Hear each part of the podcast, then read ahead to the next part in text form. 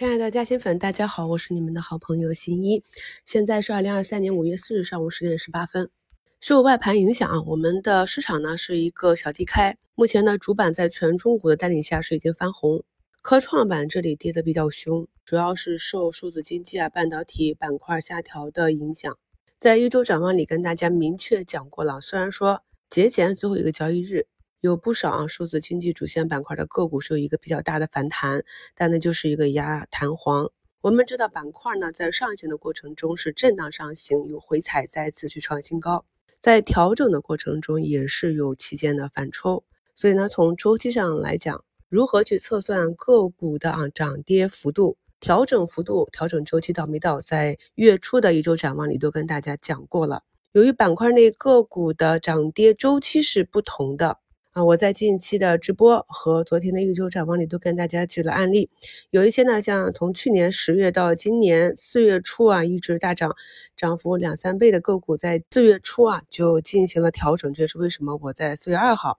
四月初的那两周就跟大家讲了这个调整的幅度。有一些呢是后涨的板块和个股，那么他们呢，直到上周还有的在创新高，所以呢，就根据个股的节奏来，先调整到位的先反弹。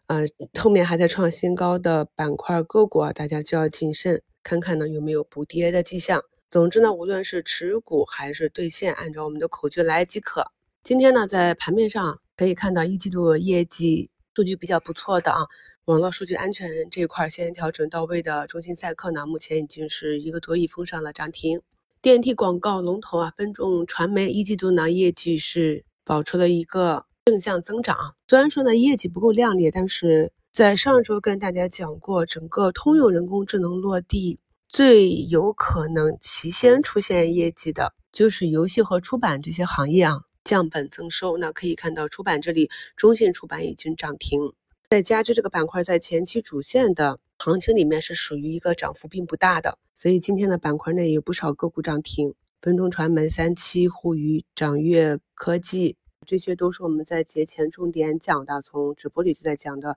要关注起来的游戏板块。可以看到，今天呢，在数字经济、半导体设备、芯片啊、科创芯片、科创板 ETF 下跌的这样一个行情中啊，游戏 ETF 呢还是一个冲高回落，最高呢涨至五个多点啊，目前还有两个点的涨幅。从日线图上可以看到，又出现一个向上跳空的缺口，这就是呢，即便啊。你把握住了主线，但是如果没办法去做好细分，没办法把握好这个节奏的话，还是很难去把握一个短期的收益。相同的，像前期比较抗跌的中微公司、寒武纪这些啊，今天又是去挑战十日线的支撑了。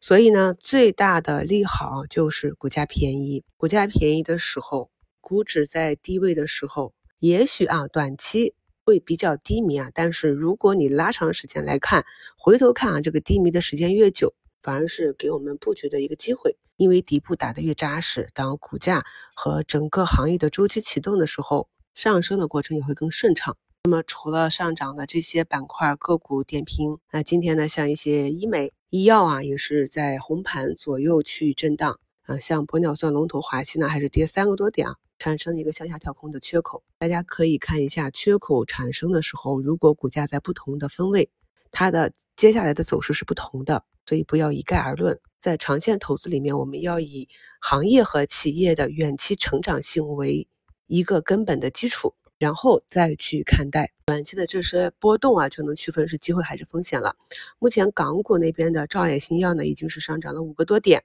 药明生物啊也是上涨两个点。老赛道里让大家重点关注的储能这个板块一个环节，可以看到像固德威、特锐德、德业股份啊，都是在前期啊上涨调整之后呢，今天再次反包，底部的震荡我们都非常熟悉了啊，所以大家就按照自己的节奏去操作即可。由于四月份的社会消费复苏的数据不及预期啊啊，尽管最近五一期间啊景点爆满，但是消费是下滑的。所以啊，餐饮、酒店、旅游景点这些板块今天就是跌幅居前。那每一次这些板块上涨的时候，我也是不断的跟大家讲，近阶段呢就是当做反弹反抽去看，因为从板指上来看就是跌多涨少，这种看强弱的方式，大家一定要学会多复盘、多看、多掌握盘感。目前呢，上证指数的黄白线分歧也是比较凶啊，白线呢也是一路向上冲，涨幅排名居前的板块呢，贵金属、出版、航海装备、机器人、保险、铁路、中药。